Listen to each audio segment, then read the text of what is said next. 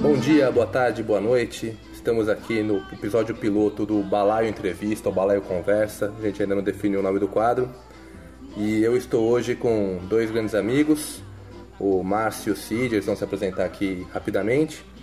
E o tema de hoje vai ser uma surpresa aqui, algo novo no balaio. Só vou fazer um spoiler, eles são um casal. Então, meu nome é Sidney, sou professor, atuo com adolescentes, sou filósofo e historiador e estou casado com o Márcio há cinco anos. É, Eu sou o Márcio, é, sou advogado, escrevo, sou escritor, né? E, como você falou, estamos juntos há cinco anos. E é isso por enquanto.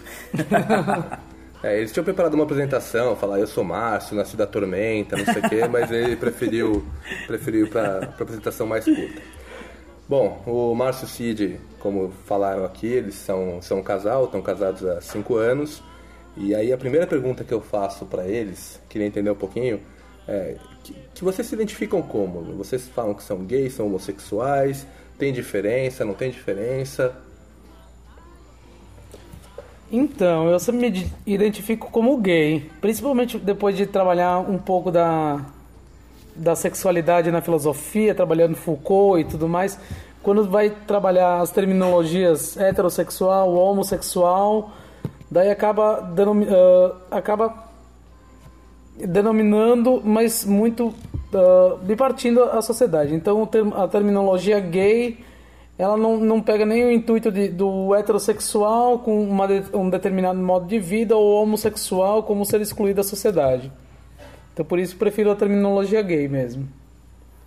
Eu também, porque eu acho que eu tava, a gente estava conversando um pouco antes, e eu acho que é tanto uma manifestação política hoje, eu acho que hoje, infelizmente, é necessário você se identificar como gay, dizer que é gay, né, para se impor politicamente, e também para você estabelecer um relacionamento mais tranquilo, social mesmo, né, para evitar é, ficar se falando de uma namorada que não existe, e para você poder falar abertamente do seu marido, do seu noivo, também não curta esse lance de companheiro, eu acho eu acho é, você fica tentando enfeitar, né, algo. É, eu acho que até de certa forma um pouco preconceituoso essa coisa, ah, ele, ele é meu companheiro, eu acho que você está disfarçando a coisa de falar que é gay.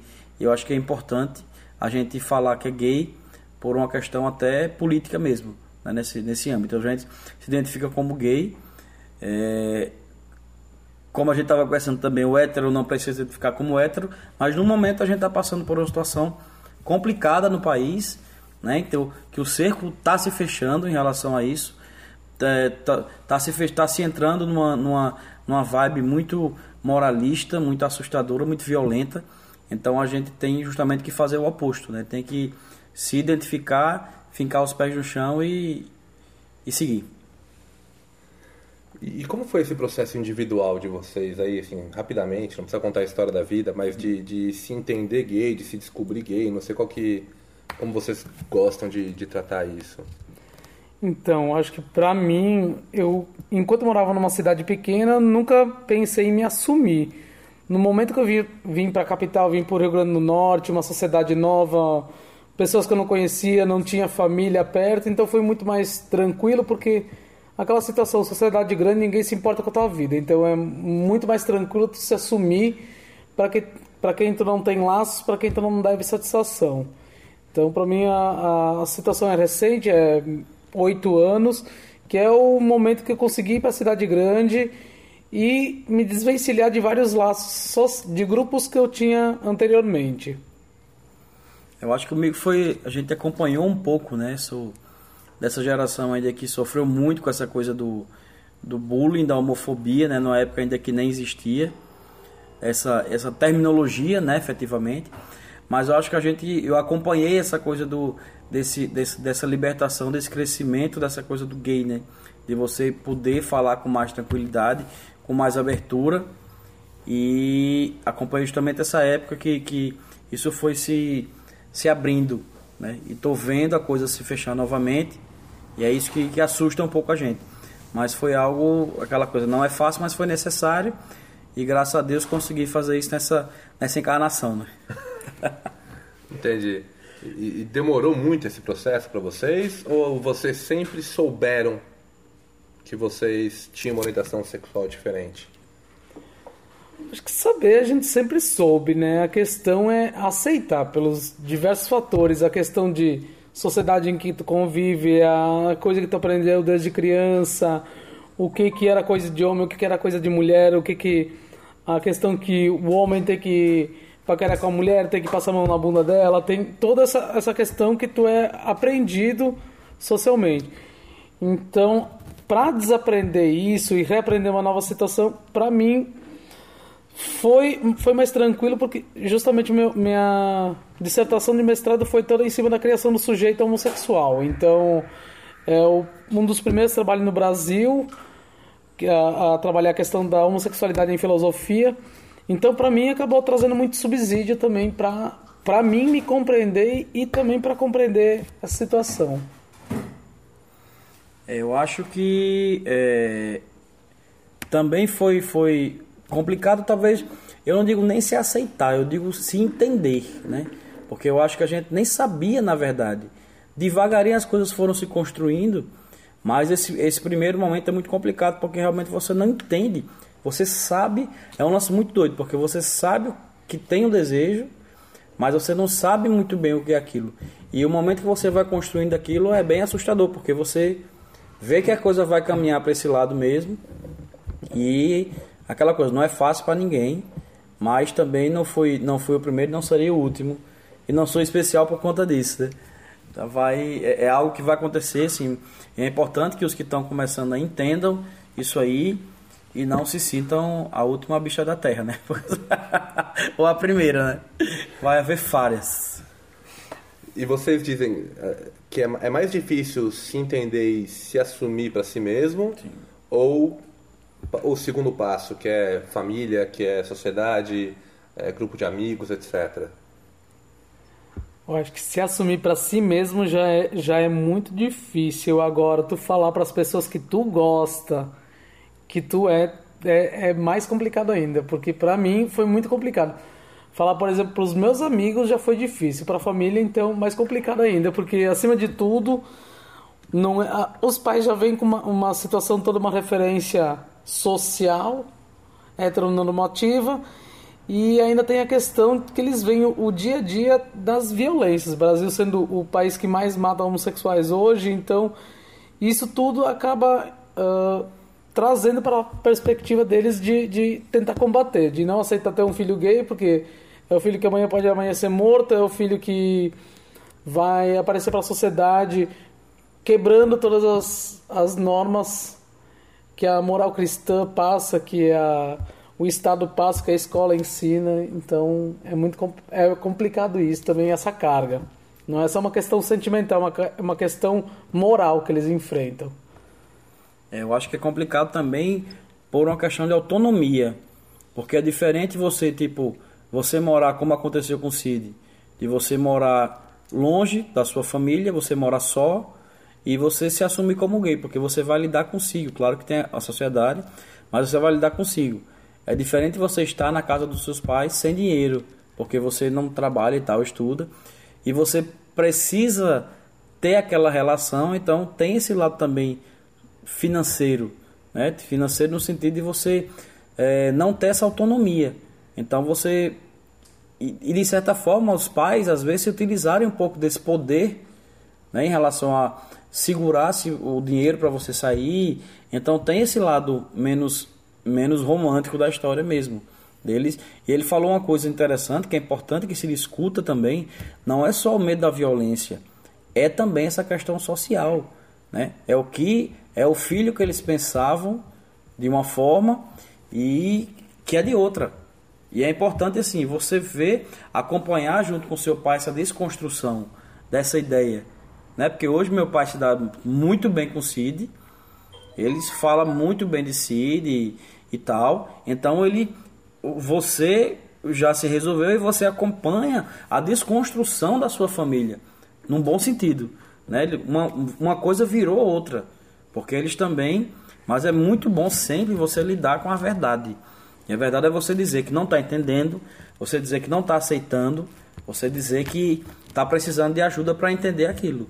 Né? Porque quanto mais você diz que está tudo bem, que está tudo ok, que está tudo uma maravilha, que está. Mais você, de certa forma, pode ir escondendo uma, uma realidade. Então é melhor você lidar com a realidade e dizer que está achando aquele estranho mesmo e pedir ajuda para ser compreendido. Eu acho que é isso que é, o, que é muito necessário. Bacana. Bacana não, né? Difícil pra caramba. Mas... ah, tá massa, é, tá ótimo. Tá, tá, tá, uma delícia. Ah, tudo bem. e, e, me diga uma coisa, assim, é, como é que vocês veem o, o, gay, especialmente o homem gay, lidando com aquela cartilha machista que existe e que é um impositivo, especialmente na adolescência? Caramba, é, é difícil, assim. Eu acho que, principalmente por atuar com adolescentes, adolescentes que, alguns saindo do armário, adolescente que agora tô com um adolescente declaradamente travesti, então, assim, enfrentam várias barreiras, desde a questão de que ele não vai poder estar tá andando com, com esses meninos porque ele é gay, com a questão que ele pode ser uma pode é um menino que não não está seguindo o, o padrão social é um menino que é como se for, é um menino marginal. Então ainda infelizmente ainda tem muito disso apesar da, dessa geração que está tá aí. Eles estão dando um, um, tapa na cara de muita gente principalmente da gente porque eles estão se assumindo e estão enfrentando a sociedade. Mas ainda infelizmente porque não não, não tá tendo um suporte para eles se assumirem, para eles saírem do armário, porque na escola ele não pode, não, não tem um suporte para ele, porque muitos professores não compreendem a homossexualidade, eles não estão preparados para discutir.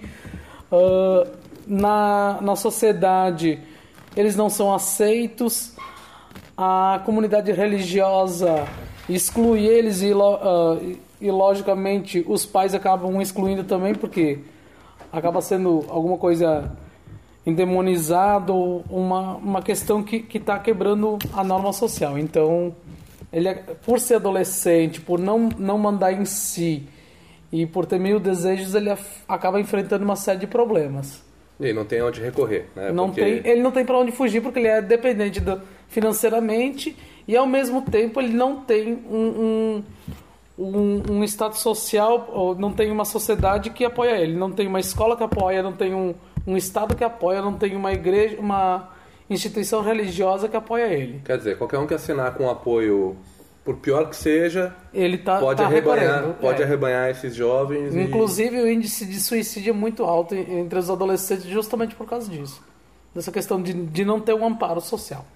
E, e vocês identificaram é, homens gays ou mulheres gays, enfim, é, extrapolando aquela cartilha? Né? Eu digo o seguinte é, eu conheci pessoas que eu achava que.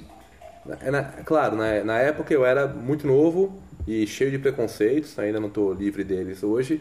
É, mas você via que o cara era aquele gay enrustido e que o cara falava mais grosso, batia mais forte na mesa, não sei o quê. Vocês vivenciaram esse tipo de coisa? Vocês agiram dessa forma em algum momento? Vocês quiseram se provar em algum momento mais macho do que o, do que o Conan? Eu acho que tem, tem momentos, principalmente até, até se aceitar, eu acho que tem, tem momentos que tu tenta. Tu tenta pôr isso na, na roda justamente para dizer assim, não, é, é, uma, é uma fase ou eu tenho que provar para mim que, que não está acontecendo isso. E, mas hoje no dia a dia a gente vê muitas dessas situações ainda. Vê muitas pessoas, infelizmente, alguns casados é. mantendo um, um, um estereótipo heterossexual, uma vida perfeita. Tem muitos que acabam fugindo para a questão trabalhista, então enfiam a cara no trabalho para se destacar no trabalho. Tem o, outros. Cara, o cara se nega, aí você está negando a própria natureza. Ele vai procurar meios para não estar tá, não tá se aceitando e não estar tá se expondo. Infelizmente tem a situação. E acaba saindo na surdina, acaba saindo escondido, acaba tendo relações com garoto de programa, com travestis, o que futuramente pode gerar uma, uma série de problemas, inclusive muitos hoje são, são os homofóbicos que acabam matando devido a essa situação. É, e não só necessariamente de gays, assim. Pessoas que não, não são homossexuais e querem se, se impor, né? querem levar essa coisa do machismo para outros, outros ambientes, né? outras, outras querem, querem se provar mais homens do, do, que os outros. Né? Isso é muito comum em muitas regiões, acho que o Brasil todo, infelizmente. E o Brasil é um país extremamente preconceituoso, né? apesar do que dizem. É um país bem complicado de se, de se viver assim nesse, nesse sentido. Por isso que é necessário essa não só e que se tenha bom senso. Eu conversei uma vez com um colega meu sobre isso. Você tem que ter bom senso onde você está e, de, e, e, como você vai lidar com aquilo. Porque aquela coisa, a gente estava comentando, ele falou, ah, um negócio assim, ah, eu vou me beijar na rua onde eu quiser. Eu disse, rapaz, é aquela coisa. Uma coisa é você tá, tá à vontade de um bar que você conhece com pessoas que você conhece. Outra coisa é você estar tá numa rua escura de São Paulo se beijando com seu namorado, só vocês dois viajando. Você não sabe onde está. Você não sabe se você vai poder contar com, com a ajuda de alguém. Então, é aquela coisa, militância é uma coisa, mas você não pode levar a militância ao extremo. Porque você tem que se. Eu mesmo, inclusive, quando estou em barzinho que a gente não conhece, a gente fica tranquilo, mas não fica muito agarrado, não, porque, tipo, eu não conheço esse lugar. Eu vou, eu vou observar onde é que eu tô. Eu vou observar o deck eu tô, vou ver o que está acontecendo e ver se eu posso ficar à vontade aqui ou não. Claro que eu posso ficar em qualquer lugar, mas é necessário ter esse, esse bom senso também. Não estou dizendo que não se faça, mas é necessário ter esse bom senso e você se, se preservar também. É muito importante esse, esse cuidado. Seria bom se não precisasse, né? Exatamente, seria o ideal. Seria o ideal e que você nem precisasse dizer que era gay. Eu, eu quero que meus, meus netos morem num lugar que você não precisa chegar e dizer, ah, eu sou gay. Mas hoje, infelizmente, você tem. E se você tiver esse espaço, se você tivesse esse momento como, como porta-voz de alguma coisa, como artista, como diga sempre, ele é meu namorado, sou gay, para que as pessoas entendam que é muito tranquilo, né? Que pode ser muito tranquilo. Claro que tem os dois como tem em todo lugar. E o que acontece é que aqui algumas pessoas eles não conseguem lidar com essa situação, né? Então dão aquela pirada, como existem héteros também é, é, é, complicados nessa, nessa linha. Então não é o fato de você ser gay que vai lhe tornar uma coisa ou outra. Isso é como, a gente fala que é gay não por querer se diferenciar, mas por uma questão realmente de militância mesmo, né? Questão política. política. Legal. E vocês, vocês dois especificamente, vocês são machistas ou vocês se vêm praticando condutas machistas no dia a dia? Sim, sim. Eu acho que a gente tem. Eu ainda solto aquela do, da mulher dirigindo. Quando eu fico muito. E aí que tá, é que é verdade. Quando eu fico muito chateado, tem que ser essa mulher dirigindo, essa porra que não sabe dirigir. Então tenho, eu tenho uns comentários às vezes e tenho uns pensamentos, né? Os pensamentos machistas, às vezes tem uns, tem uns pensamentos que eu, que eu que eu procuro me corrigir, né? Mas é, claro aquela coisa, ninguém ninguém é, é, perfeito, mas é o que eu digo, é importante que a gente lide com a realidade, né? lide com a não aceitação para que a gente possa mudar, porque a partir do momento que você diz que ah, eu não sou machista, ah, o empoderamento feminino. Tem horas que, que dá. Ah, desculpa. Eu tava batendo na mesa, tá, gente? Não, aí não pode. Microfone, é, é tava rolando uma, um fight aqui. Aí, então é aquela coisa, tem, tem situações, como a gente tava comentando, não são sobre você. Sabe? Então você diga assim, poxa, não aguento mais essa conversa de empoderamento, de ciranda, de, de. Poxa, mas não é sobre você. Você não tem que aguentar ou não aguentar.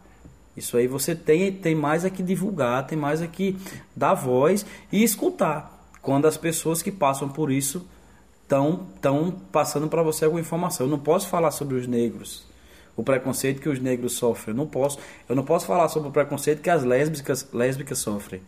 Né? Porque é aquela coisa, possivelmente, com certeza, é algo muito pior do que a gente. Porque é uma mistura de homofobia com machismo. Então imagina só, né? E é muito perigoso você, como mulher lésbica, sair na rua, porque você já vai envolver uma questão de estupro, você já vai envolver coisas que pelas quais a gente não passa. Não é todo mundo que encara um viado na rua, entendeu? Mas muita gente está tranquilo para encarar duas lésbicas, principalmente se forem femininas e se estiverem se beijando, né? Então, o caba às vezes ele entende aquilo como um convite, né? Coitado, não sabe nem fazer com uma às vezes, mas avalie com duas, né? Mas, enfim. Então é aquela coisa, é algo que a gente vai aprendendo, vai aprendendo, realmente é, é, é, é, é uma lição, há muito preconceito, há muita homofobia ainda da parte da gente às vezes. Acho que a gente às vezes é, é, é, se pega fazendo alguns comentários, se pega pensando em algumas coisas que são um pouco complicadas, mas eu acho que é um, é um desafio e é um aprendizado, não só para o resto da sociedade, mas para a gente também. Como gay, é, é um aprendizado que a gente tem tem que lidar. E no sentido de você se diminuir ou entender que teu valor é diferente pelo fato de você ser gay? Vocês já passaram por essa situação? Ou se... Não estou falando uma questão de violência física, Sim. tá? Porque aí é uma resposta completamente diferente. Sim. Mas você passa por uma entrevista de emprego, por exemplo, e você não é chamado e você sabe que a tua qualificação técnica seria uhum. ali superior aos teus concorrentes. Aí fala, mas eu entendo, cara, ele não, não me chamou porque eu sou gay, se ligou e ou eu me me identifiquei como tal. É, mas vocês têm o sentimento de se diminuir ou de se verem menores? Bom, felizmente, para mim, a questão que de, de ser gay não atrapalhou em momento algum na minha, na, no meu emprego. Uh, até pelo contrário, na entrevista de emprego já eu, declarei que era gay, até pelo, pelo tema do meu mestrado, que era o sujeito homossexual. E, inclusive, no meu trabalho, na minha escola que eu trabalho, houve um grande incentivo para que eu me declarasse para todos os alunos, que até porque a gente trabalha, como eu trabalho com meninos de escola pública, meninas que, que sofrem violência e tudo mais, então no fato de eu me de declarar gay, também é ser verdadeiro com eles, é, também me possibilita trabalhar com eles os, os malefícios que eles sofrem no dia a dia. Então eu não, não tive esse problema, mas já aconteceu situações sim da gente uh, tá em algum lugar, ser observado de forma diferente. Já teve uma virada de ano que a gente se deu um beijo quando deu meia-noite e a mesa ao lado saiu, por estar tá incomodado. Mas felizmente o garçom chegou e ele disse: Olha, infelizmente incomodados que se retirem, vocês são bem-vindos aqui.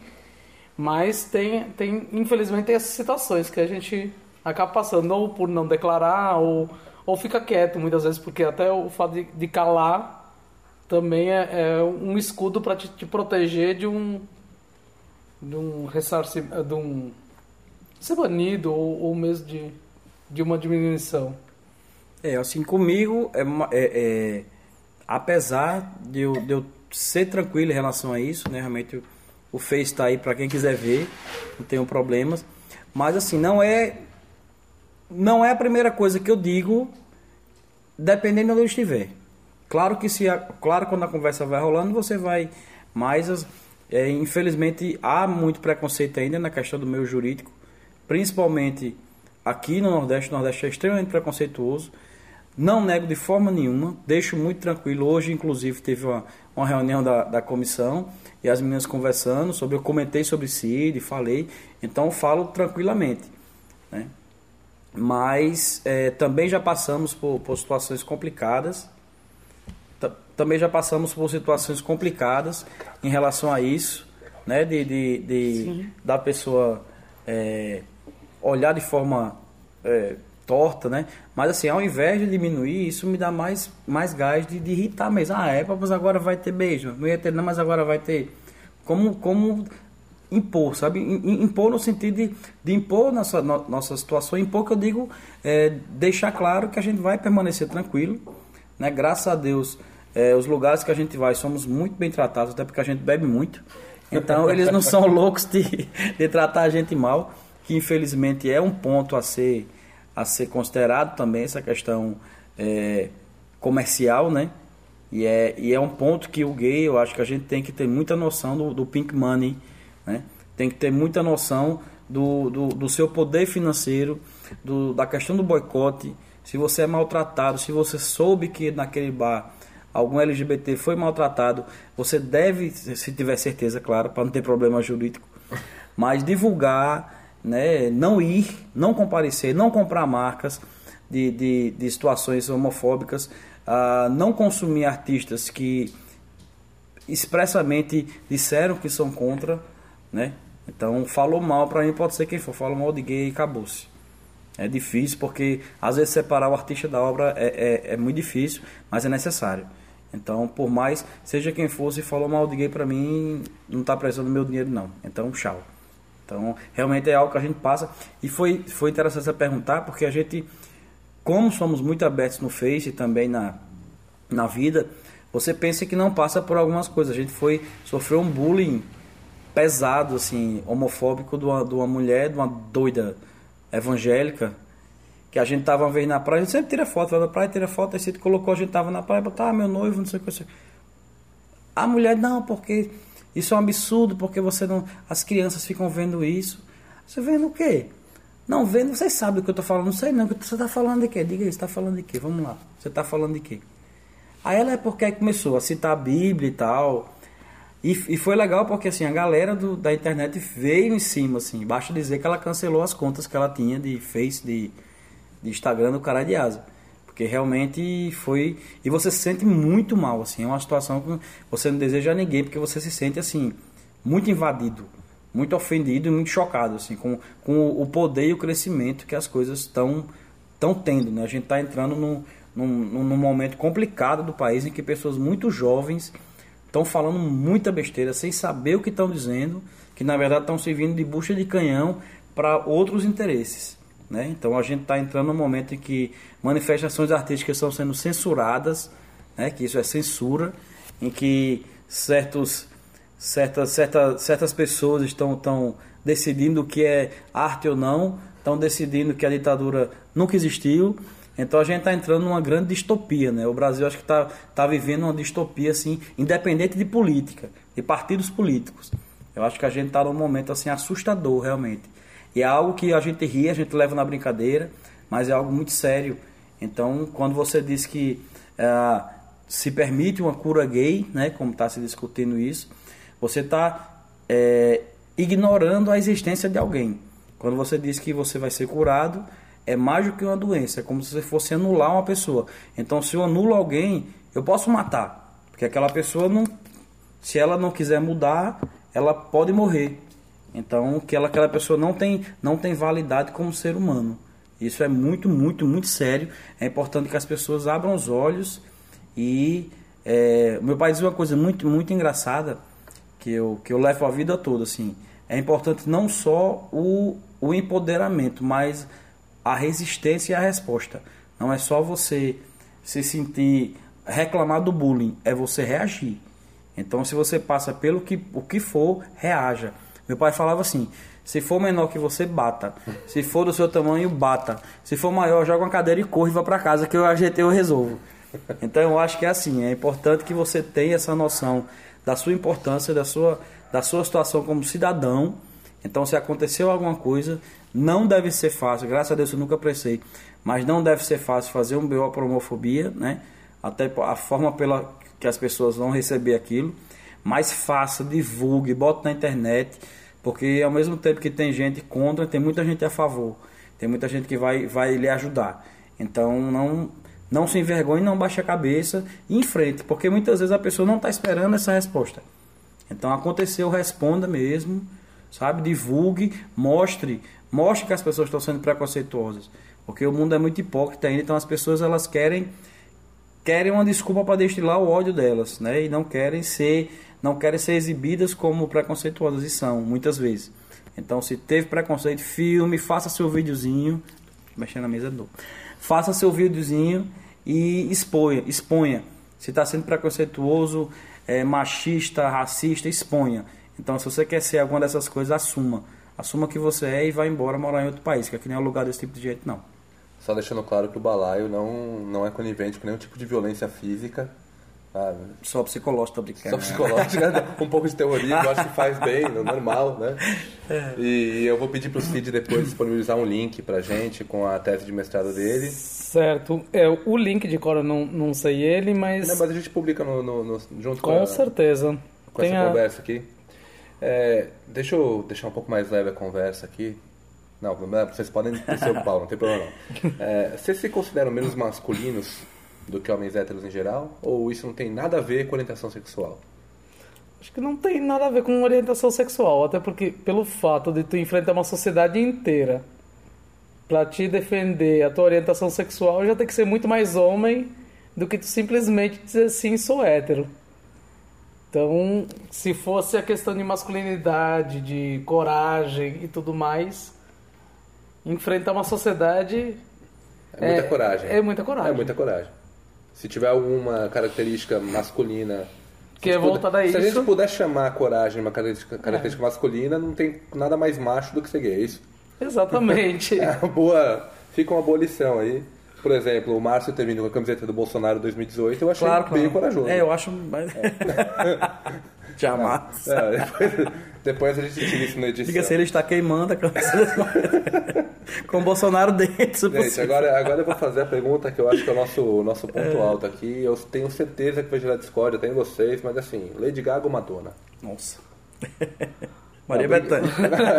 Não, brincadeira. É, é assim, essas perguntas de estereótipo incomodam vocês? Como é que funciona isso? Tipo, ah, eu tenho um amigo que é gay, deixa eu perguntar pra ele tal coisa. Não. Vocês são seres humanos, vocês têm os mesmos problemas e, e argúrias, angústias e felicidades que qualquer outra pessoa. É, até porque tem aca- aquela questão, estereótipo é um rótulo, então ser humano, eu sempre, sempre comento isso inclusive com os meus alunos. No mundo hétero existe uma diversidade muito grande de seres humanos, aquele que gosta de macarrão, aquele que gosta de arroz, aquele que gosta de, de pintar o cabelo, aquele que não gosta, aquele que gosta de um tipo de roupa, não. O mundo gay é a mesma situação.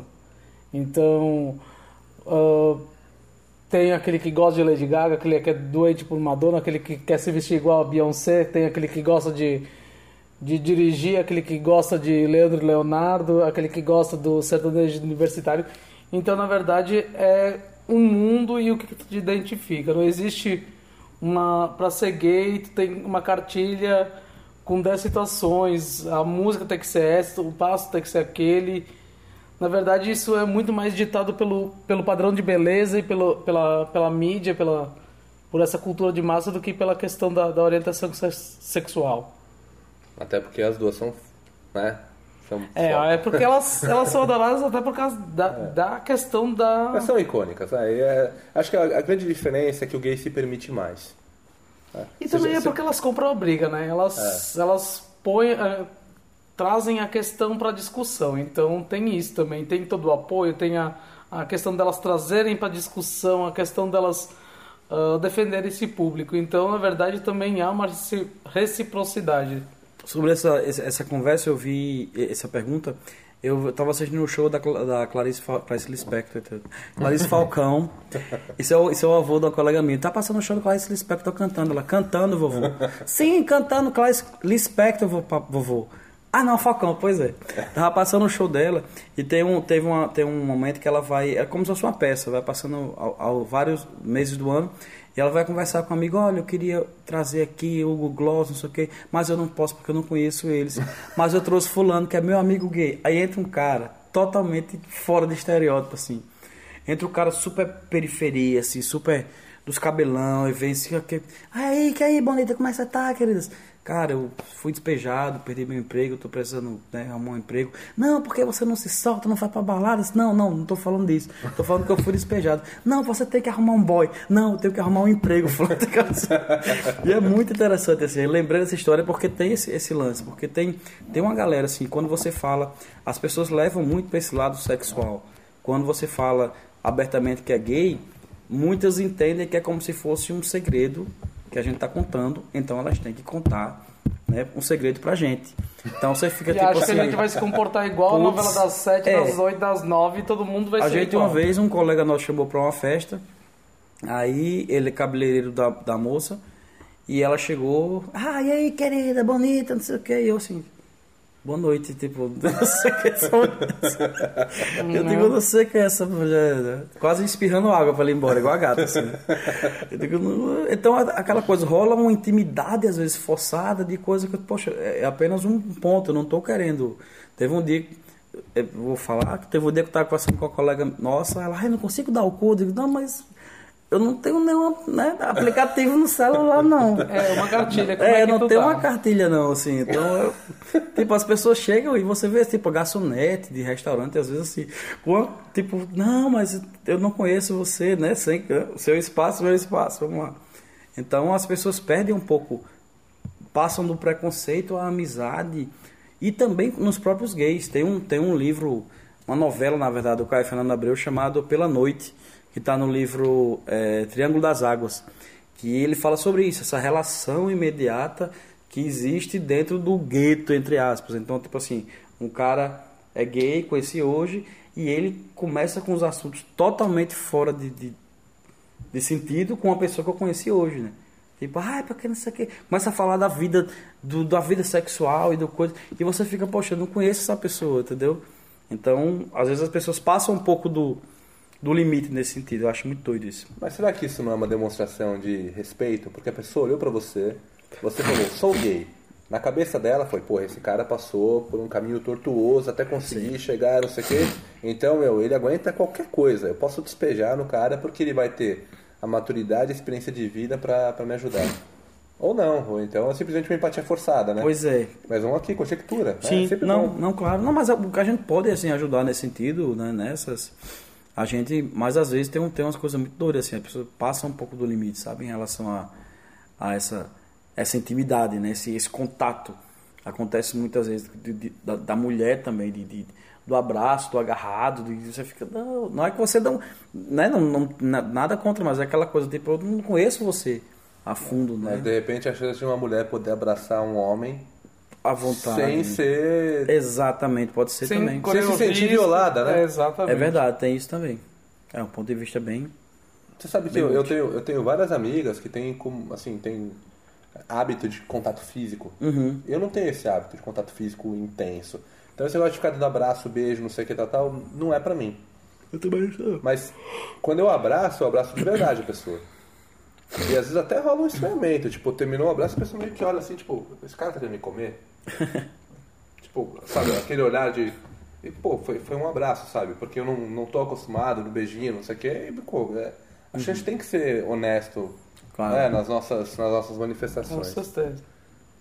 Mas é, é, é, legal vocês falarem isso, né? Porque existe esse movimento também de querer tentar entender aquele que é um pouco diferente, mas aí eu acho que é um ponto chave também, né? Não uhum. existe uma diferença.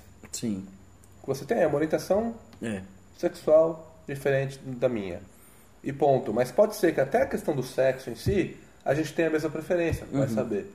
Né? Exatamente. Porque tem muito homem que gosta de estímulo anal no, no na prática ah, mas eu não posso nem falar pra minha parceira isso porque vão falar que eu sou gay. Mas aí, aí você falou um negócio de preconceito, eu achei engraçado, porque eu passo por isso. Por exemplo, uma vez tem uma colega minha que saiu com um cara e quis que, que, que ela, o cara quis que ela enfiasse o dedo nele. E tava transando com ele, o cara levantou as pernas e ela entendeu, botou. E eu fiquei, cara, mas o bicho.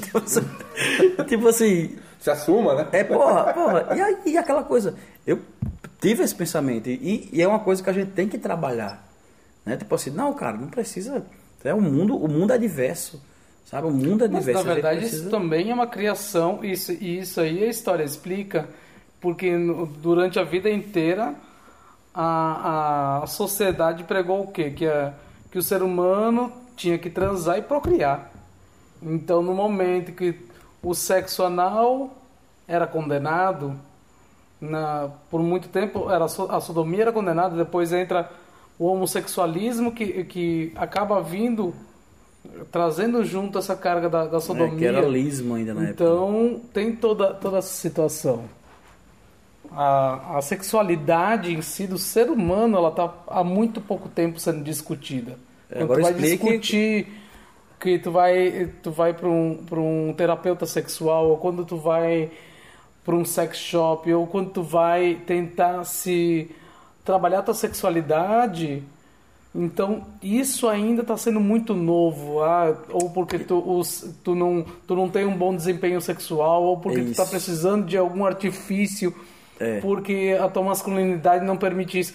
Então, na verdade, ainda tem isso, inclusive, vem uma carga do machismo. É. Não, e é o ser humano, grande. que o homem tem que se garantir em todos os pontos. Não, e é tão grande, porque imagina, a gente não precisa nem falar do lado sexual. Aqui no Nordeste, você procurar um psicólogo, você procura, menino, vixe, mas tá doida, está ficando doida. É, é assim, não é? Tipo, você ir atrás de uma coisa dessa é algo que você não precisa falar sobre isso, não precisa. Ah, até colega, um, um colega de Cid fez um comentário num grupo péssimo que ele disse, fala, falando sobre essa questão do suicídio, discutindo, né, terapia e tal. Eu disse, não, minha terapia é na mesa do bar. Sabe? Eu digo, ai caralho, porra, que merda, que. Não, não, tipo. Né? Então, você vê a carga de preconceito que tem isso, né? Como se, como se a cerveja resolvesse tudo. E como se ele precisasse explicar que ele é o cara que bebe. Sabe? Foi terrível, assim, comentário bem. É, eu, eu, eu acho que o, o homem mais macho, assim, ele tem um problema muito sério de se reconhecer frágil ou vulnerável para alguma circunstância qualquer que seja.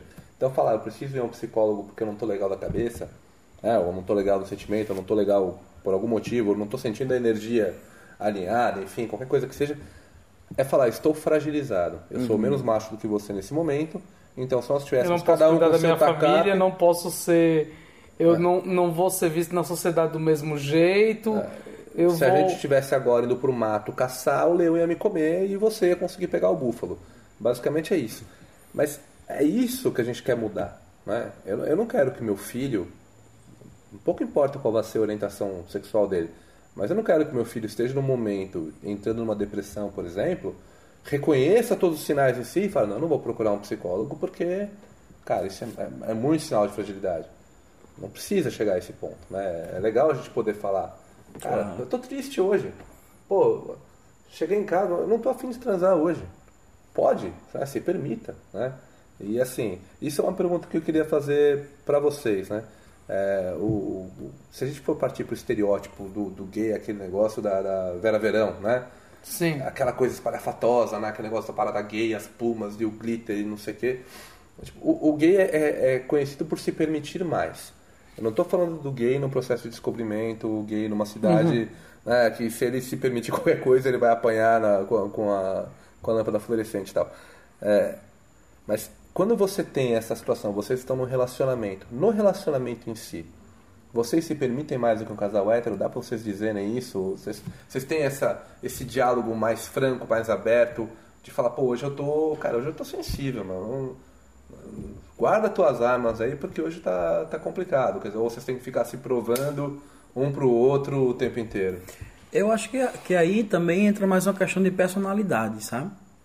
Eu acho que talvez nem tanto pelo lado pelo lado essa parte básica do relacionamento, vamos dizer, quando estão os dois, eu não vejo muito essa esse essa, esse lado da sociedade interferindo.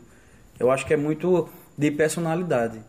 Né? Então, esse lado específico, essa relação que a gente tem, eu, eu consigo, assim, a nossa relação pessoal mesmo, eu, eu vejo pouca intervenção social. Eu vejo a gente se explicando menos, que talvez o hétero tenha mais. Porque, como você falou, a gente se permite mais e talvez o hétero tenha, tenha mais explicações a dar nesse sentido, por conta do machismo, não sei.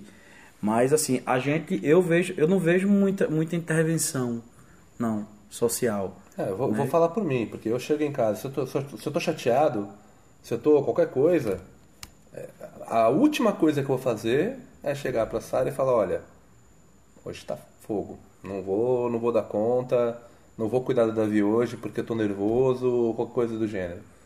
É, é difícil eu me abrir nesse aspecto, eu tô aprendendo a fazer isso agora. Uhum. É, 68 tal... anos. Não, eu acho assim, talvez por, essa questão já, da gente já ter essa, essa, esse enfrentamento, né, por ser gay, não sei. Mas a gente, eu pelo menos eu vejo a gente lidar com isso com mais tranquilidade. Mas talvez, talvez seja, eu vejo mais como uma questão de personalidade mesmo. Eu vejo pouca intervenção, mas aí é que tá, já fica diferente a relação de, de dois gays com um homem e uma mulher, por conta do machismo. Então, tipo assim, eu acho que isso é mais complicado, talvez, para o casal hétero. Porque talvez o homem tenha que se explicar mais para, para a micro-sociedade que ele tem na casa dele. E vice-versa. Que a mulher Até porque, na verdade, não é explicar para a micro-sociedade, é, é, é, reafirmar para ele. No momento que tu está expressando aquilo, tu está reafirmando. Não, eu tô... Porque tu chegar e dizer assim, ó... Desde criança tu aprende que o homem não chora. Desde pequeno tu aprende que o homem ele vai ter que ser o ombro para a fragilidade feminina. De, então, sempre naquela situação dele provendo a família, dele provendo toda toda, todas as necessidades, inclusive a sensibilidade. O homem, ele é, ele é para ser um ser bruto, ele é para ser o, o homem propaganda a outros pais. Então, é esse o detalhe. No momento que tu é gay, então tu já quebrou vários estereótipos. Pronto, tu já é considerado socialmente o sensível, tu já é considerado. Tu já quebrou uma série de barreiras, então sim. Então você pode ser. Tu pode ser, pronto. Você não simplesmente, tu ninguém. simplesmente tá sendo é, transparente. Então tá bom. Então agora, entrando numa parte um pouco mais afim com, com o balaio assim. Vocês têm vontade de ter filhos? Como é que é isso aí pra vocês? Vocês tinham sonhos de, de, de serem pais? É, essa questão, vocês vão enfrentar um, uma barreira biológica, Sim. né? Porque vocês podem ser pais de um filho, né? De, de um só de vocês. Vocês podem adotar uma criança vinda de fora, enfim. Como é que é essa? Primeira questão da vontade. Vocês Sim. querem ser pais? Sim, sim, sim, sim. Muito. Super sim. É, e eu, eu, particularmente por ser filho único, eu sempre quis ter um irmão adotivo. Como não foi possível, eu sempre. Uma questão de adoção sempre foi uma coisa muito tranquila para mim. Então, tenho muita vontade de adotar uma criança de dois, três anos nessa faixa etária, já não ser bebê, eu acho que pode ser um pouco mais velho, não, não, não tem problema. Três, numa- quatro anos até é tranquilo. Vocês querem levar o Davi? Não, né? Não, tô brincando. É, eu acho que Empresta a família fica muito perto, então é, complica. Vai que venha buscar daqui a meia hora. Aí liga assim, que Davi, desculpa, não tem nenhum Davi aqui, cala a boca. Sim, tenho sim, tenho sim. Agora sim, aquela coisa, não, como, como a gente tem essa possibilidade de conseguir programar isso, porque é aquela começa com aquela história, né? A gente pensava em realmente ter ver alguma coisa de barriga do aluguel e tal, mas é algo tão absolutamente complicado e desnecessário. Porque é aquela coisa, não, não há nenhuma diferença entre um filho, um filho ah, seu, especificamente, biologicamente, né? Ou um filho adotivo. Eu acho que não, não há nenhum problema. E, e tem essa questão da, da, do- do- da barriga do aluguel, isso é absolutamente complicado, né? Eu sou, como eu falei, sou advogado, então já sou, como diz aqui, pantinzento por natureza, né? Traduzindo, você já é assustado, você já é já vê os, os problemas na frente porque realmente eles existem. E mas o mais importante é que não há problema nenhum em você ter, ter um filho adotivo de forma nenhuma. Eu tenho é Na medo verdade, de a lei hoje, é pouco tempo já, a lei está permitindo a adoção, né? Então, ah, legalmente, agora está sendo possível. Até porque é aquela coisa, o que acontece, você também, como, como geralmente o casal homossexual, às vezes ele consegue até mais rápido porque ele não cria barreiras. Né? Porque a gente sabe que a adoção no Brasil é aquela coisa, não estou falando de todos, claro, mas a adoção é aquela coisa, ah, eu quero menino. Ai, tô batendo na mesa de novo. Aquela menina branca, blá blá blá blá blá, né? Quando você, quanto menos, menos barreiras você cria, por isso que eu não quero nem ir pra porra de orfanato, porque é chegar lá eu volto com três crianças, eu acho. Mas assim, mas como, como essa questão de você se interessar pela criança, né? Claro que, que tem que se ter na cabeça que a adoção não é caridade. É muito importante. Você fala assim, ah, adoção, adoção é um ato de amor, não é um ato bonito. É de, apesar de ser parecer a mesma coisa, não é. É um ato bonito, é uma ajuda que você. Isso, isso- ah, que ato. A fulana ajudou. Isso é um absurdo, isso não existe. Se você quer adotar uma criança para ajudar, faz aquela. dá a cartinha do Papai Noel que é melhor. Porque você vai, já, já vai cobrar da criança uma coisa que ela não tem a obrigação de lhe dar. E isso é muito barra pesada. Então, a gente tem, tem queremos sim. Inclusive, já brigamos pela filha que não existe. Porque se ele quer que ela vá fazer kitesurf. E sobre o meu cadáver, que eu vou ficar na beira da praia dizendo: água aqui, vem pra cá, vem pra cá. E ele vai ficar tomando cachaça. E eu vou ficar gritando na beira da praia pra minha não morrer afogada. Então, brincadeiras à parte, a gente já, já, já fala muito, tem, tem muita vontade realmente e teremos. Mas, assim, como temos essa questão que a gente é, conseguimos programar isso né, de uma forma mais, até porque é necessário, até pela demora do processo, então a gente quer se estruturar um pouco melhor para poder. Mas é algo que.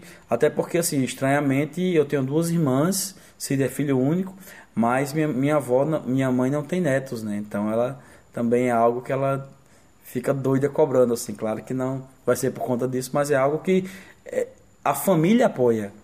Então já é algo assim que minha mãe a gente comenta e minha família super apoia.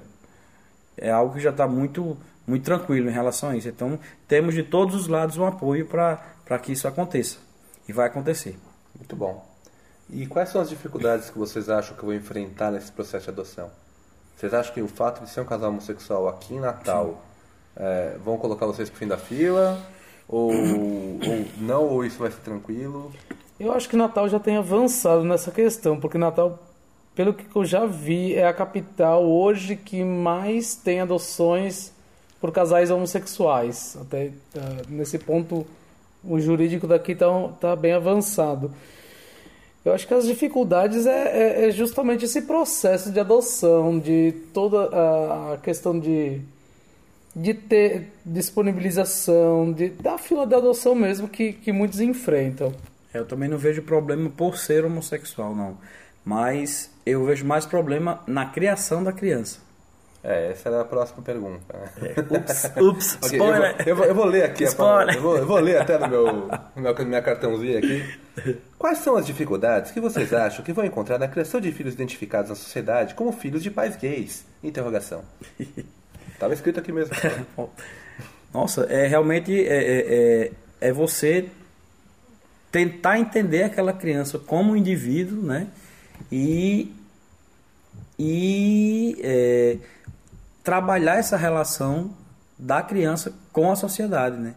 Diferente que já teria que fazer por ser, por ser é, é, pai mesmo, né? Até por ser adotivo, ainda que não fosse casal gay, que a gente vai ter que é, fazer trabalhar essa relação dela com a sociedade e por fato de ser gay a gente sabe que realmente vai ser um, um infelizmente hoje ainda é um problema mais né não por ela, mas pela, pela sociedade e de que forma a sociedade vai reagir com ela. Né? Então a gente tem que trabalhar com muita verdade, trabalhar com muita, com muita, muito é, reforço em relação a essa criança, com muito apoio, né? E nos estruturar mais ainda como casal, eu acho. A gente vai ter que se, se reforçar mais, vai ter que se apoiar mais para poder lidar com essa que é a forma da forma como as pessoas lidam com a, com, a, com, com isso, né? Porque o, a sociedade ainda é muito barra pesada, principalmente com, com a questão gay e ainda mais com o filho, porque a vida dos outros ainda é algo muito interessante para muitas pessoas, né? Se as pessoas gastassem mais tempo se preocupando com si, a sua vida ia ser bem melhor, mas, mas Ou é... não, né? O pessoal começa a enfrentar os próprios demônios. É pois é, aí morre logo e deixa o povo em paz. Eu acho que a, eu acho que a questão principal que a gente vai enfrentar tem a questão social, mas eu acho que é a questão de do espaço escolar, porque eu acho Isso. que as nossas escolas não estão preparadas para para ter alunos gays, não estão preparadas para ter uh, alunos que são filhos de pais gays ou de mães lésbicas ou de casais transes uh, drag não está se preparado para isso. Não, não, não existe uma política educacional, não existe uma, uma discussão voltada a isso. O único curso que tinha, a única pós que tinha, que eram quatro universidades, foi cancelada. Então, ainda, infelizmente, a gente tem professores homofóbicos, tem uh, diretores homofóbicos, a gente tem escolas homofóbicas. Então, acho que isso vai ser uma coisa difícil é, é encontrar uma escola que aceite e, e lide com isso. Porque não adianta eu ter uma sociedade que me apoia, mas chega na escola que é o primeiro grupo que essa criança vai formar e, é, e esse grupo vai ser esfacelado por causa de um, de um educador que não, que não compreende a, é, a sexualidade. Só, não só o educador, né? Você tem, você vai ter uma criança, nesse caso, a junção de dois pontos de rejeição. Eu tô, tô presumindo que vocês vão, vão querer adotar uma criança branca porque os dois são brancos. Mas se for ainda uma, uma criança de qualquer outra diversidade, vai ser mais complicado ainda, porque é uma criança que já vai ter uma rejeição por ser adotada, uhum. porque as pessoas. Ah, é adotado, né? É como se aquilo fosse. Primeiro, culpa da criança, é, em vez de enxergar que, É. pô, tem duas pessoas que têm tanto amor que acolheram aquela criança, Uhum. aquela criança é tão desejada que ela encontrou uma família nova, não. Fica olhando, não, uma mãe abandonou, então alguma coisa aí. Exato. Tem esse lado. Os esse pais são gays.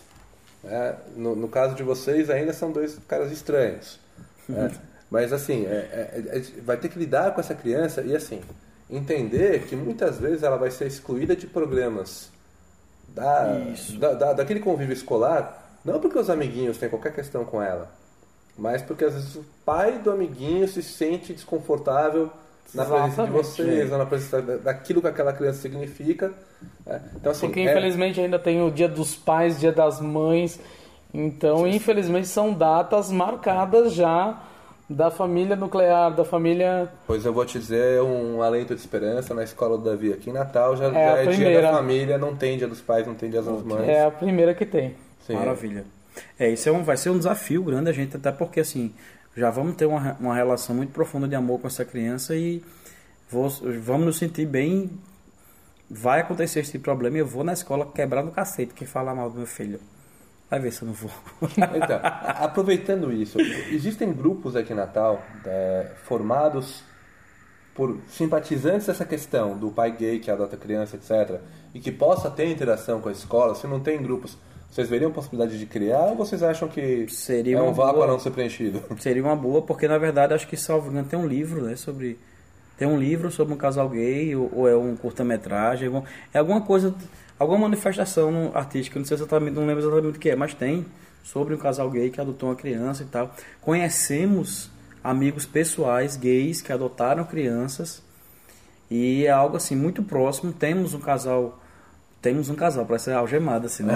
Temos um casal algemado na, na A gente cozinha. alimenta ele A gente alimenta ele com, né, com- um casal é, lésbico, amigo, amigo, amigas Amigas nossas, nossas. que uma delas está grávida, né? Vai, vai ter menina agora, acho que próximo mês, É novembro. novembro, né?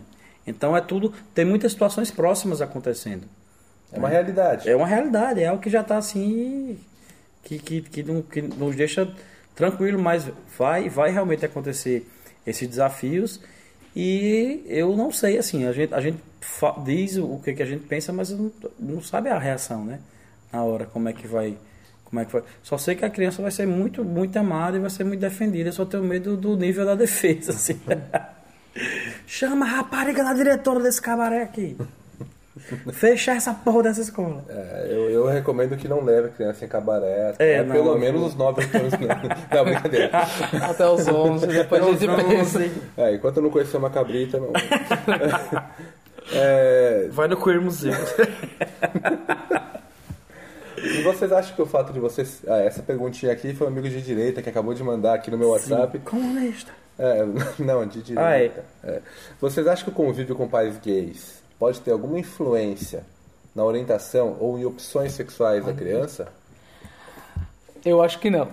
Não, porque senão não existiria gays, porque em primeiro lugar eles nascem numa família hétero. Então, se for por questão de aprendizagem do que vê, não seria gay. A questão de ser gay, a, a- o desejo sexual é uma situação química. É a química do corpo que vai levar a isso. Só não vai A- ser execrado, é isso? é, a questão dele se tornar sujeito gay é uma construção social. Daí é tudo pelas possibilidades de convivência dele. Então não, não é por causa que ter- ser filho de pais gays que ele vai ser gay. Não, também concordo. Acho que é uma, é uma coisa você nunca vai se tornar o que você não é, essencialmente, né? Você vai, se for para acontecer, vai acontecer. De uma uma colega minha que ela tem um, ela tem um- uma família grande, tem várias irmãs, e tem um irmão. E como só tinha um irmão, todas as meninas brincavam com ele, as irmãs brincavam com ele como se eu sou menina, então vestiam ele de, de menina, passavam batom e tal e tal. Hoje o cara hétero de, de tudo, não, não, não houve nenhuma mudança. O nome dele é Rodrigo Né? Hilbert. É. Ele que faz crochê, né? Então, aquela coisa, não, você não, não vai se tornar. Na verdade, o problema é você não discutir com a criança, você tentar fechar os olhos da criança. Isso vai gerar uma curiosidade, não vai tornar seu filho gay ou hétero, se ele não for, mas a não discussão vai gerar uma curiosidade na criança, é natural. Então, é aquela coisa, acontece que é isso, estão se beijando, estão se beijando, meu filho. Tá, É, meu filho, o que está acontecendo é isso, isso. Pronto. Agora explique até onde a criança vai entender. Não fale o que ela não perguntou e também não tente explicar, se aprofundar demais e nem se assuste. Trate com tranquilidade, porque a criança percebe que você está nervoso, percebe que você tá, não quer falar sobre aquilo, né? Então, Percebe que, é, que daí tu trata como algo estranho. como algo estranho. Ah, E a gente sabe que criança é extremamente egoísta, ela está muito preocupada com o próprio umbigo. Sim. Ela aprende muita coisa com os pais, etc e tal, mas não é- não é essa influência toda que a gente acha que, que exerce na vida dos pequenos. Tem um, eu não sei se foi no Facebook, no WhatsApp, alguma rede aí eu vi, é, perguntaram pra criança o que ela achava do casamento entre dois homens ou entre duas mulheres. E ela sintetizou o problema assim de uma forma fantástica. Ela perguntou, vai ter docinho? Né? Exatamente. E, assim, é, eu acho que esse é o nível de preocupação que nós devemos ter acerca do É uma casamento, lição. se é hétero ou homo, enfim. Se É tiver docinho, eu acho que tá É. tudo bem. Vai ter buffet livre, eu vou. né? Não Exatamente. importa. É Algo, algo por aí. E é, é, entrando nessa seara já, né? O que, que vocês acham que as famílias é, podem inserir no, no contexto delas diário para que, primeiro, né, se tiver um, um filho ou filha gay, se sinta acolhido, independentemente da, da para não ter que ficar escondendo aquela situação, remoendo, é, se machucando com uma questão que é própria dele.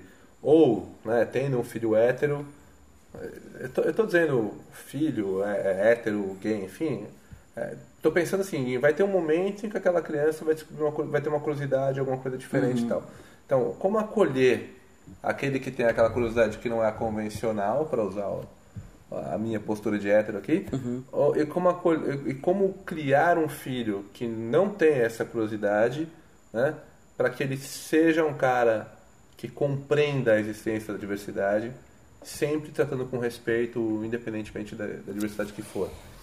né? Eu acho que é sempre possibilitando a conversa. Eu acho que nunca, nunca se trancafiando para conversa. É, é esclarecendo o que ele pergunta, é tirando dúvidas, é, é disponibilizando para ele a, a diversidade do mundo cultural, porque para não ficar naquela situação, ele tem que vivenciar o mundo. Então, a partir do, do teatro, do, do, de livros, de personagens diversos, de diversas músicas, para ele viver, vivenciar essa diversidade, vendo a partir disso que o mundo não é, ele não é formatado como tentam pregar. Então, no momento que ele já vivencia isso, ele já vai estar aprendendo ah, em doses homeopáticas que o mundo é diverso, que o mundo ah, é composto por homem, mulher, trans, cis, ah, drags. Ele vai ver essa diversidade social. Ele vai ver que o mundo ele é composto de diversas cores, que o mundo é, é composto de diversas situações econômicas, de diversas opiniões, e no momento que ele tiver inserido nesse mundo cultural e ele tiver vivendo essa sociedade, ele vai conseguir compreender, ele vai conseguir discutir e da- daí, daí discutindo, daí tem sim a possibilidade de compreender as situações muito mais fáceis. É, e de mostrar, eu acho que a criança é muito de mostrar. Teve, teve al- algum tempo um. Não sei se foi algum prêmio aí da, da MTV que a- aquela cantora Pink fez um- uma fez uma fala muito interessante que ela a filha dela porque Pink ela, ela, ela é bem masculinizada né não só ela tem tem uma estética uma estrutura masculina e a filha dela é muito semelhante não digo nem na, na personalidade mas na no corpo mesmo então a menina estava sofrendo muito na escola, que ela estava dizendo que era feia, que era que era parecia um homem de cabelo grande, que, ou seja, ela estava repetindo o que o- os, os amiguinhos diziam, né? Então, ela, a mãe dela pegou, fez um fez um, um, um apanhado de vídeos de artistas andrógenos. Então pegou o David Bowie, pegou várias, várias art- artistas andrógenos e mostrou só, eles são feios? Não. Eles são desinteressantes? Não. Então pronto, minha filha. Você não, não precisa ser, ser igual a todo mundo. Agora é que tá, é difícil, porque para você explicar isso para criança e para um adolescente, né? Que ao mesmo tempo quer se quer ser diferente e quer fazer parte de algo, né? Mas é importante e se buscar algum tipo de ajuda, ajuda profissional, eu acho. Se você não, às vezes um amigo tem muita boa vontade, mas não consegue lhe ajudar da forma que você quer.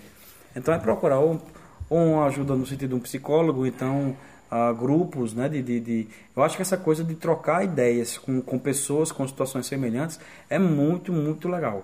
Porque eles. E outra coisa, não esperar que a criança ou adolescente vá aprender numa conversa. Exatamente. Ele não vai aprender, ele não vai compreender numa conversa. Isso muitas vezes são conversas diversas, às vezes é questão de um ano. É, e você Você vai entende- discutir e muitas vezes está pensando que a criança não está compreendendo nada, mas em, em atitudes simples ela já vai mostrando que ela mudou muito. E, o que, e, e também escutar muito a criança, porque a gente fala assim, ah, ela não entendeu, ela compreendeu, não compreendeu, mas é que tá, você tem que escutar o que ela tem para lhe dizer também. Né? Você, você escutar o lado dela, você vê de que forma ela está entendendo aquela situação. Questionar sobre o que, que ela já É. sabe sobre aquilo, Isso. o que, que ela já viu, o que, que ela É. com o que, que ela com que, que ela se identificou, com o que, que ela ela liga aquela- aquele conhecimento dela, a que personagens, ao que que ela liga. E você é Qual a visão, lidar, então- com maturi, lidar com maturidade e lidar com, com, com clareza, né? Porque, tipo assim, a situação do, do, do gay, ou da, até pra gente é um desafio, pra gente, de gays old school, né, vamos dizer assim, é um desafio lidar com essa questão da, da criança queer, né? A criança gay. Gay, gay, gay, gay. A criancinha que você já vê. Então é aquela coisa, o pai ele já, já sabe que o, que o menino é diferente. Diferente assim, né? Que eu digo, já, já tem uma forma de lidar que ele já, você já vê que aquela criança não necessariamente vai vai ser trans, mas é uma criança que já tem uma já tem uma situação diferente, já tem uma já tem uma coisa que diferencia do daquele padrãozinho fechado, né? E é importante que se valorize isso e que se entenda e que não procure se podar, né? Né? É, é importante que se entenda que há há uma diferença e que e que o pai explique com muita clareza. Eu não sei, isso, isso ainda é um aprendizado para mim, eu não sei o que achar, mas é, de um caso que aconteceu que eu achei assim. Observei, eu não, eu não sei o que. Eu achei a atitude muito bonita, mas eu não sei se eu faria a mesma coisa. Mas eu achei muito interessante a forma como a mãe lidou. Que era um menino que ele estava pequenininho, devia ter seus 6, 7 anos, e ele pintou as unhas pintou algumas unhas e saiu e voltou chorando para casa, porque obviamente os, os meninos tiraram a onda dele, né? A mãe já tinha entendido, comprou um esmalte para ele, pintou as unhas com ele e sentou-se, minha filha, a situação é a seguinte, você vai passar, isso não é só o começo, vai, infelizmente, vão acontecer outras coisas dessas, e você vai ter que, que encarar. Vai ter que encarar, isso vai acontecer mais pra frente com você, mas é isso que você quer, seu esmalte tá muito bonito, e vamos pra frente. Leva isso num Eu tô do seu lado, prendo o copo, tiro os brincos e vamos, vamos, vamos, é. Mas é por aí. É o que eu tava dizendo, é aquela coisa, responda à altura, sabe? Não é só, não é só reclamar com a professora do bullying, é, é, é responder à altura mesmo. Porque a, a pessoa que, que, faz, que faz o bullying, ela tá mais insegura do que você. Seja por uma questão de homossexualidade reprimida ou de machismo mesmo. Né? Então, você tem, se você for a pessoa que responde, então ele vai vou mexer com aquele frescão que ele é que ele é brabo. Pronto. Ou ele vai Então- descer o cacete no cara. Ou vai descer o cacete do cara, ou Sim. como joga uma cadeira e É, é uma situação, é uma situação bem complicada, complicado, né? Porque quando é você complicado. fala de enfrentar, é complicado. Não é simples não. é, o enfrentamento ele pode ser de diversas formas, né? Uhum. Uma coisa é simplesmente ignorar. Não estou falando que é fácil, não estou falando que existe uma forma mais correta do que a Uhum. outra. É, então ou você ignora, ou você demonstra que aquilo te chateou e você fala, ó, isso aí tá magoando, não é legal. Que Uhum. é uma atitude extremamente madura e eu nunca vi acontecer, né? É, ou então você enfrenta dessa forma de responder Uhum. à altura ou até com um nível é, de agressividade superior àquele do, do ataque. Mas é, de qualquer forma, o que nós temos que trabalhar, e é isso, né, a proposta nossa é essa, é essa, essa criança ou essa pessoa, ou quem quer que seja, não tem que ter um alvo nas costas. Não, nunca. Nunca. né? Então nós temos que trabalhar muito, não só, claro, né, a resiliência dessa criança tem que ser trabalhada, se quiser colocar no Krav Maga eu aconselho, não aconselho a violência, deixando bem claro, mas a, a Faz parecer um cabeça... acidente. É. Não, ele, ele escorregou, mas Desculpa, como ele eu- escorregou? Não. Ah, então, Foi, foi assim, o chão aproximou muito rápido. Enfim, mas assim, é o- acho que é o foco também, eu acho que os pais que percebem que o filho tem um comportamento agressivo e que pratica bullying, etc., essa, essa criança tem que ter uma conversa, tem que receber uma atenção especial. né? Porque eu acho que quem pratica o bullying causa um mal, assim, de É. longo prazo. Ele nem lembra daquilo, né? Até porque muitas vezes ele é a vítima, né? O que acontece às vezes. O bullying, ele. A, não, a criança. É reflexo do é um que ele vive reflexo dentro de casa. De alguma coisa. Tem uma história de uma colega minha que ela é. Que ela é, é educadora física e ela trabalhou com o pessoal de uma, de uma comunidade que tinha uma criança extremamente complicada. Que era uma criança, ele tinha que os seus 10 anos, 9 anos, e ele, quando se irritava, ele, ele virava literalmente a mesa, com um prato com as coisas e jogava e quebrava tudo. E... Só que na verdade ele era filho de uma é, viciada em crack que lev- trazia os, os cracudos para casa dela. Então estavam todos fumando crack. Quando ela ficava puta, ela virava a mesa. Então ele repetia uma coisa que a mãe fazia. Então é aquela coisa. Ninguém é violento por natureza, a não ser que tenha algum distúrbio psicológico que pode ser tratado também. Mas a violência é uma resposta de alguma coisa, né? Então, não estou dizendo que deva passar a mão na cabeça, muito pelo contrário. Tem que se avaliar e ver o que está acontecendo e, e procurar ajudar de alguma forma. Né? Mas é aquela coisa, é dizer, é falar. Se você está passando por isso, é entrar em contato com a professora ou com alguém que possa ajudar e não se calar mesmo. Não, não gostei, porque assim, essa violência, esse bullying é uma construção. Dificilmente é igual a agressão à mulher. Dificilmente vai chegar e vai dar uma mãozada. Né? São pequenas coisas que vão sendo construídas até acontecer isso. Então, se está se passando por isso, que não se cale, que deixe, deixe claro, fale com alguém que possa resolver. Se possível, se o lugar não está resolvendo, mude de lugar, mude de escola, mude se por acaso ali não- você vê que não vai, se houver essa possibilidade. É, Também Mas não, não precisa se martirizar, né? Não, de ah, forma não, vou ficar brigando, mas tem- são 10 caras batendo em mim, não. Mas É, você vai lá e vai bater de volta. é. Não, não, não tem sentido. Não, não, não, não. Faça um treinamento ninja, né? Vá pro procure. Ah, e tem que recorrer, é, é, faz BO, vai no Ministério É. Público. É, o Estado tá aí, tem que, Procure, tem que- procure as Com vias certeza. legais também, né? Com certeza. Principalmente. Deixa eu mudar o foco um pouquinho aqui. Ô Cid, você como, como educador, né? Você, na, na escola em que você trabalha, já existiam educadores gays, assumidos ou não? Assumidos, que eu digo... Não. Que eu saiba, não. Eu fui um dos primeiros a assumir. Já tinha educadores gays, mas nunca chegaram e se assumiram em sala de aula. Eu fui o primeiro a, me assumir, depois de quase um ano trabalhando. Daí vindo aquelas perguntas: quem é tua namorada, quem é tua noiva e tudo mais. Então eu resolvi falar para os alunos. Para eles era importante aquilo. Eles estavam É, precisando, tanto, tanto por questão de, de vários alunos ter um professor gay para ser referência, para eles chegarem e conversarem, porque aquela questão, muitas vezes não tem a possibilidade de conversar em casa, tem o medo, tem toda a situação, então é muito mais fácil chegar para o professor, que o professor, apesar de ter um, um vínculo afetivo, ele é o estranho. Então eu chegar e contar para o estranho um problema é muito mais fácil, porque eu desabafo aquele problema e tem, pelo menos tem uma situação, é, como o meu professor, ele vai ter, eh, tem esse vínculo afetivo, ele vai tentar me acalentar de algum jeito. Então teve vários alunos já, agora tá, tem várias meninas também, que chegam e comentam que, que são gays ou que são bis, ainda estão naquela situação de como é que enfrenta tudo isso. Então foi uma situação nova, até para a escola mesmo, pelo número de meninos que começou a procurar e mesmo ah, de, de discutir em sala de aula, que hoje é um dos temas que a gente discute na oficina de ciência e história, é justamente a homossexualidade.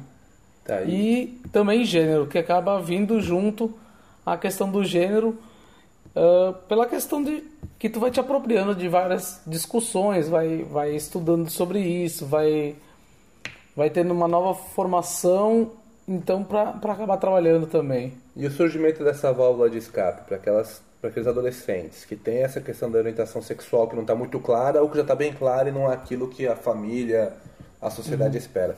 O fato deles terem hoje essa válvula de escape, você tem algum número, pode ser empírico, tá? Não tem problema de, de falar, olha, o que nós percebemos na escola foi que a ansiedade daquelas crianças está muito mais reduzida hoje, é, até o próprio desenvolvimento em sala de aula está mais tranquilo. Você, tem algum tipo de, de indicador nesse sentido?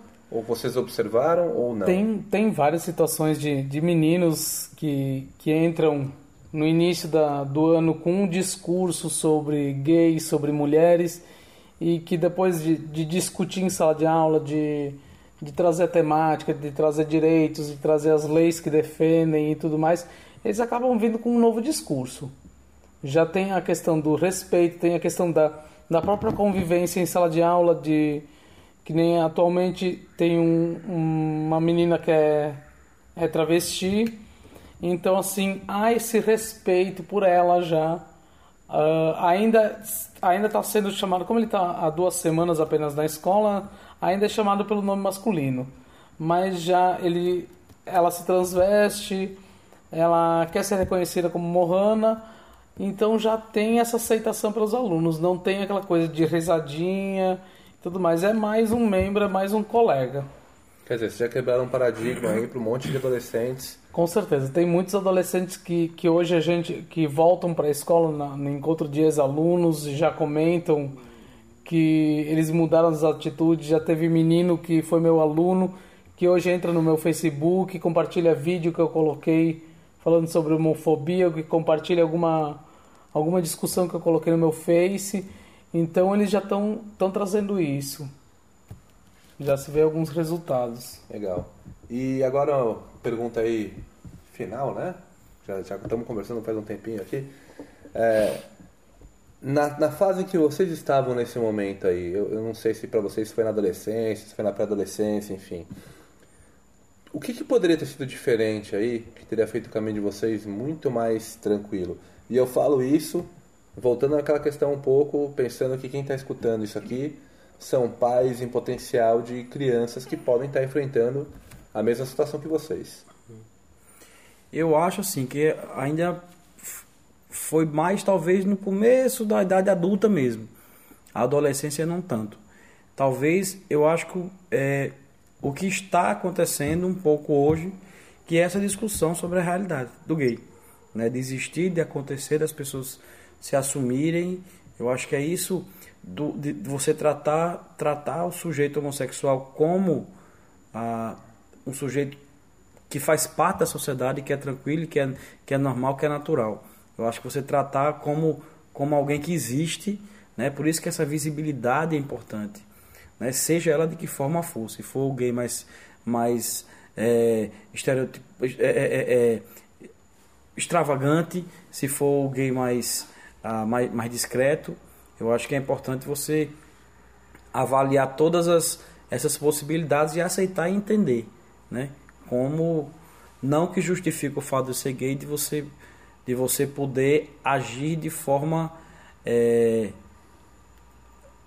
sai, vamos dizer, sai andando nu no meio da rua, vamos dizer assim, né? Agir dessa forma, sair pegando em todo mundo. Não é essa, esse exagero, não é esse, esse fora do, do procedimento social. Mas você dizer que é gay e você poder ser o gay mais extravagante, ou você ser um gay mais tranquilo, ou você ser uma lésbica mais masculina, ou uma lésbica mais feminina, ou uma trans, ou, ou uma drag, você poder ser o que você quiser.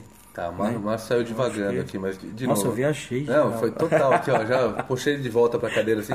Mas é, se tivesse, se tivesse para vocês naquele momento, hum. sei lá, aquele raio de luz que vem pela clarabóia, tal, não sei o que, ilumina, assim, oh, e acende e tal. É, o que o que, que ajudaria? Por exemplo, a discussão, a discussão da diversidade eu acho fantástica, né? O Cid uhum. falou que está tendo a discussão nas escolas, Sim. na escola em que ele trabalha e que isso já trouxe uma nova, um novo panorama para todos aqueles uhum. adolescentes. É, ter essa discussão em casa, não estou dizendo para impor para toda criança, ah, você tem que ser gay porque é legal. Não, não é isso, mas ter essa discussão em casa é, é, é importante. É, que pra, mais? Para mim, eu acho que, que o que, que, faltou muito na minha adolescência e, e hoje em dia eu vejo na cidade que, que eu nasci também, ainda que falta muito, é justamente esse, esse convívio convívio cultural. Infelizmente, por ser uma cidade pequena, a, a cultura local ela tem uma, uma diversidade muito pequena. Ou tu vai pro, pro rodeio ou tu vai para a praça da cidade. Não tem um teatro para te frequentar, não tem uma, um incentivo à leitura, não tem uma, uma biblioteca pública, não tem grupos de, de dança. Então, infelizmente, essa, essa proporcionar essa, diversi essa vida cultural é uma coisa que, que, que acabou me, me retraindo muito, até porque a, o meu programa basicamente era sair com os amigos e ir pro bar e beber. Então, infelizmente, não, não tinha como propiciar com quem eu discutir, não tinha o, o que, que fomentava uma discussão. Então, na verdade, faltou muito isso. Acho que tu fomentar uma discussão é muito importante para te poder tanto emancipar o, o qualquer o, o, a pessoa enquanto sujeito sexual de, de fomentar a curiosidade, de fomentar o olhar diverso. Então tem que ter essa, essa vivência dessa pluralidade para fomentar isso. O respeito pelo, pela diversidade, né? Isso, Não estou porque- falando só da questão LGBT, mas da diversidade. Exato, porque no momento que tu vê uma sociedade uniforme, tu não vai te despertar para ver o, o- como é que poderia ser diferente, até porque tu tá acostumado àquele olhar, àquela uniformidade. No momento que tu vê, que tu vive a pluralidade, então tu vai despertar o teu olhar para as diversas curiosidades. Teu leque de curiosidades vai se abrir. E esse então contato- daí possibilita e esse contato com desculpa, esse contato com o, o, o diferente esse contato com a- essas referências como acontece com alguns alunos com CID eu tenho referência tipo ah, tem um professor que é gay e ele é assim assim assado mamãe quer vamos lá conhecer meu professor sabe para as pessoas entenderem que aquilo e algo muito engra... muito interessante que eu que eu li uma vez um artigo que eu achei bem legal é a leitura eu acho que a leitura é um grande é um grande exercício de respeito então, a partir do momento que você, que você lê, que você conhece outras coisas, você está assimilando um ponto de vista de outra pessoa. Então, você está escutando alguém. Então, acho que é muito importante você ter essa pluralidade cultural, não só necessariamente através do livro, mas através de outras manifestações artísticas. Né? Porque a arte mostra várias coisas que podem acontecer, que como as coisas podem ser diferentes e, e impo- e importantes, cada um a seu modo. Então, eu acho que Ela é o espelho da sociedade. é o espelho da É, sociedade. e não se limitar a texto de Facebook, né? Porque Não, ali pelo é, amor de Deus. é o exercício da binariedade. Não, ali é ali é aquela coisa, é outro problema que está acontecendo muito grande hoje, né? Porque no Face ele cria é, juízes minutos, né? Você tem que entender, você tem que julgar, tem que compartilhar, você tem que opinar em três linhas sobre uma- algo extremamente profundo. E lacrar. É, Porque não, não importa Então, se tem é. conteúdo, não importa se é coerente, o importante é você lacrar. é. É. Meu pai. Os juízes Google. Não, é Os complicado. A gente está do- vivendo um fenômeno da binariedade, né? A gente tem até um grande colega aqui do Balaio, o Rodrigo Rosa, que inventou, cunhou o termo besta binária. E eu me apropriei e uso sempre, Não, é porque muito bom, cara. é muito complicado. Assim, ah, você, você é gay, eu não sou gay, então eu tenho que te odiar. Isso. né? Porque você não. Eu não posso simplesmente falar, putz, até pode rolar um estranhamentozinho e tal, mas Uhum. não, eu tenho que te odiar. Sou obrigado a isso porque você representa tudo que eu não é sou. ótimo. Ah, é. Ah, vou usar essa, pode ter certeza. Não, precisa, precisa. É, e, e é isso, cara. É isso que a gente está vivenciando e, e é- esse é o trabalho. Porque não importa se você é uma coisa ou outra, se tem uma opinião ou outra, é uma opinião, né? É uma, uma realidade, a tua realidade, a minha realidade, não é a verdade absoluta. Bom, vocês querem deixar um recado final aqui para nossos milhões já de, de, Eu acho que, seguidores? que como recado seguinte é tendo dúvida, querendo conversar mais, eu acho que entre em contato conosco, tem Facebook, o meu Facebook é Cid Schneider, depois a gente disponibiliza. É, entre em contato, discuta, não, não, não segure para si, não, não fique se martirizando com isso. Que eu acho que a, a- discussão, a conversa é a melhor forma de quebrar paradigma, de, de ampliar o conhecimento, de abrir a mente. É, eu acho que aquela questão também da pegando o gancho aí, da honestidade, né, consigo, da honestidade com o seu sentimento e com a forma como você vê alguma situação.